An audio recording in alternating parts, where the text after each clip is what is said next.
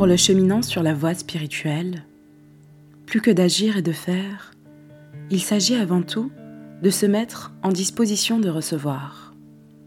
Pour cela, il est nécessaire de développer en soi un véritable état de disciple qui est l'attitude juste pour celui qui souhaite être réceptif. Comme le rappelle un verset du Coran, car ce sont pour les pauvres que sont les aumônes. Si l'on utilise le terme de fuqara pour désigner les disciples d'une voie spirituelle, terme qui signifie les pauvres, c'est pour montrer l'absolue nécessité de cet état de dépendance. Le verset du Coran Ô homme, vous êtes les pauvres envers Dieu, et Dieu, lui, est le riche, le glorieux, fait écho à la phrase de l'Évangile Bienheureux les pauvres en esprit, car le royaume des cieux leur appartient. Pour réaliser cet état de pauvreté spirituelle, il faut d'abord apprendre à renoncer en nous à notre état de suffisance. Notre maître actuel, c'est l'ego, notre moi despotique. Devenir pauvre, c'est se défaire de ce moi illusoire. Souvent, l'homme n'a pas conscience de ses tendances égotiques et les attribue à toutes sortes de circonstances extérieures. Devenir un disciple, c'est engager ce grand combat contre l'ensemble des tendances négatives de l'âme. Il s'agit d'unifier les différentes tendances qui nous gouvernent, de simplifier notre être en le concentrant, c'est-à-dire en fin de compte, de redécouvrir ce qui a toujours été présent au fond de nous. Il ne s'agit pas de construire un être nouveau, mais de devenir soi-même pour cela, il faut d'abord prendre conscience de ses limites et de la nécessité d'un travail intérieur.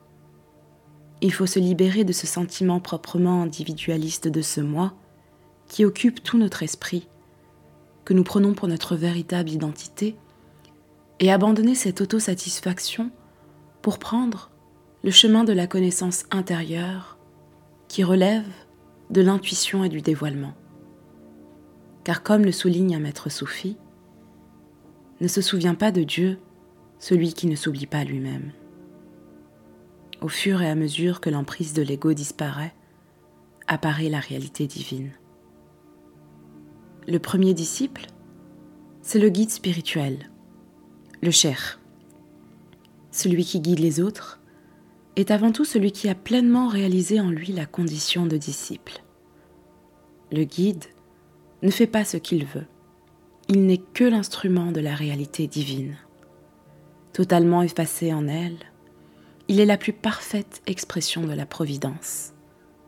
C'est par cet effacement devant la réalité divine qui l'habite que son enseignement peut être réellement opératif et nous transformer. On dit souvent que le soufi est celui qui ne possède rien et qui n'est possédé par rien. Le secret spirituel expression désignant cette capacité à transformer les cœurs, n'est pas la propriété du guide, qui pourrait l'utiliser et le distribuer à sa guise. Il n'en est que le dépositaire. Si au moment où le guide est appelé à rejoindre son Seigneur, et si aucune personne dans son entourage n'a atteint l'état de dépouillement nécessaire pour pouvoir recueillir ce secret, celui-ci ne peut plus être transmis.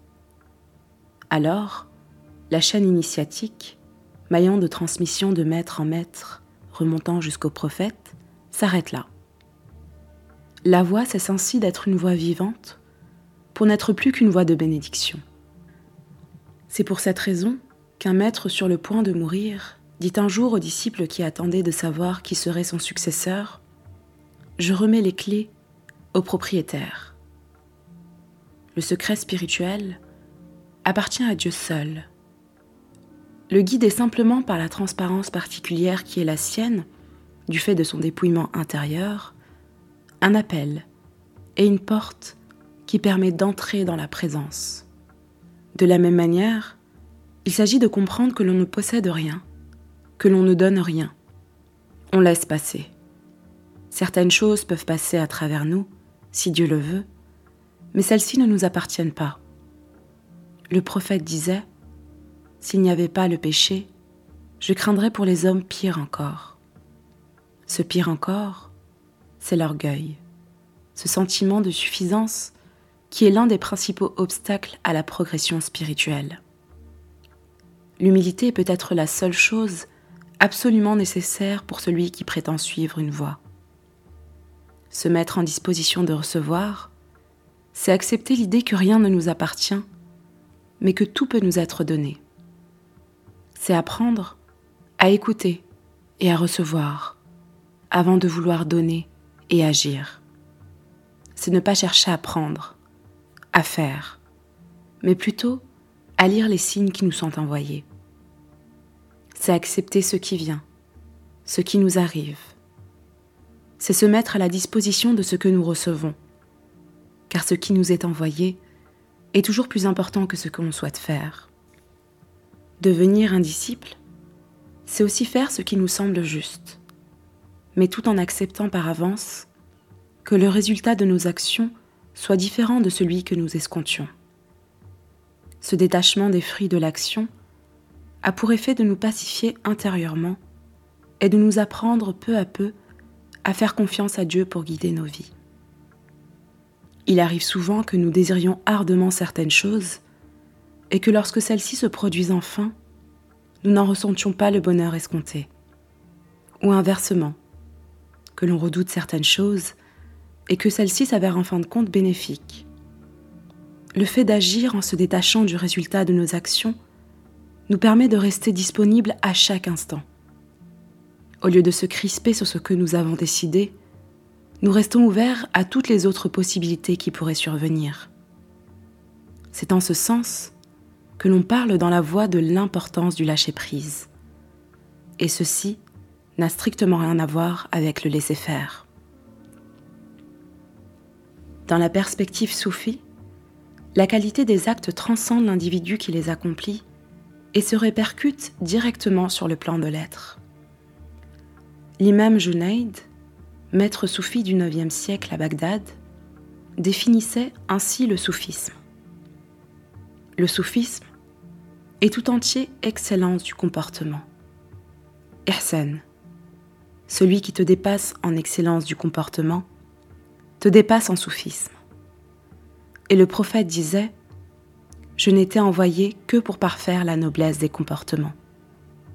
Ainsi, toute la science de la connaissance de Dieu peut être résumée par l'excellence du comportement. Cette recherche de l'attitude qui convient à chaque moment, à chaque personne et à chaque situation. Se situant dans l'optique d'une transformation intérieure, la voie spirituelle ne peut bien évidemment se laisser enfermer dans le cercle de la simple morale. Elle transcende cette morale, sans en nier les vertus sociales. L'excellence du comportement n'est pas une norme sociale, mais un moyen d'éducation spirituelle et en même temps une mise en conformité avec le monde qui nous entoure. C'est pourquoi on dit qu'elle est à la fois un germe et un fruit de la voix.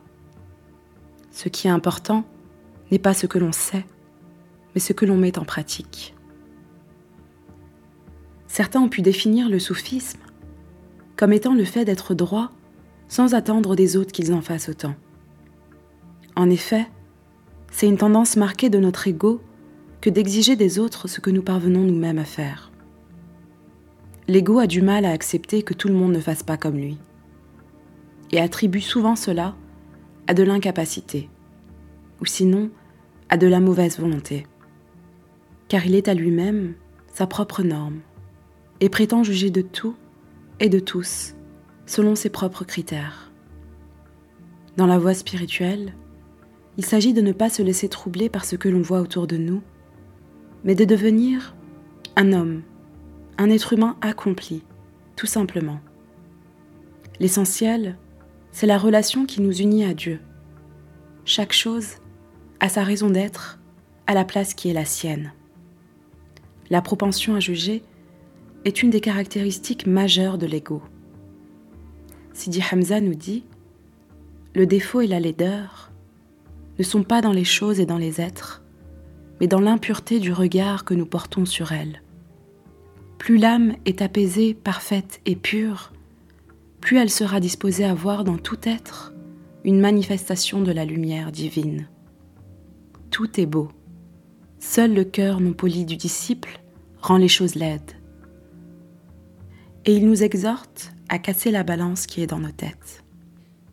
Tant que l'on continue à juger, que ce soit les hommes ou les situations, on reste dans la sphère limitée de l'ego.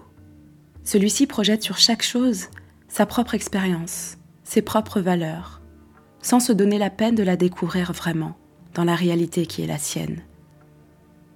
Au lieu de nous enrichir de l'expérience de l'autre, l'ego nous appauvrit en la réduisant à ce qu'il en connaît déjà. Le non-jugement n'a donc rien à voir avec la morale. Il s'agit de s'ouvrir à une autre forme de connaissance. Dans la même optique, le cheminement spirituel conduit peu à peu à magnifier tous les êtres. Magnifier ne signifie pas perdre sa capacité à apprécier la justesse d'un comportement, d'un propos ou d'une situation. La magnification ne consiste pas à idéaliser les autres en s'efforçant de voir la grandeur là où elle n'est pas, mais à s'apercevoir que chaque chose et chacun des êtres créés est une manifestation de la réalité divine. Il s'agit de devenir témoin de ce que les êtres sont véritablement, c'est-à-dire les visages par lesquels Dieu se manifeste à nous. L'excellence du comportement consiste également à se mettre aussi souvent que possible au service des autres et à pratiquer la générosité envers son prochain. Bien sûr, toutes ces vertus spirituelles ne sont pas innées. Quelles que soient les prédispositions spirituelles de chacun, elles font l'objet d'un profond travail sur soi-même, et la clé de la réponse est notamment dans la pratique de l'invocation dans une voie vivante.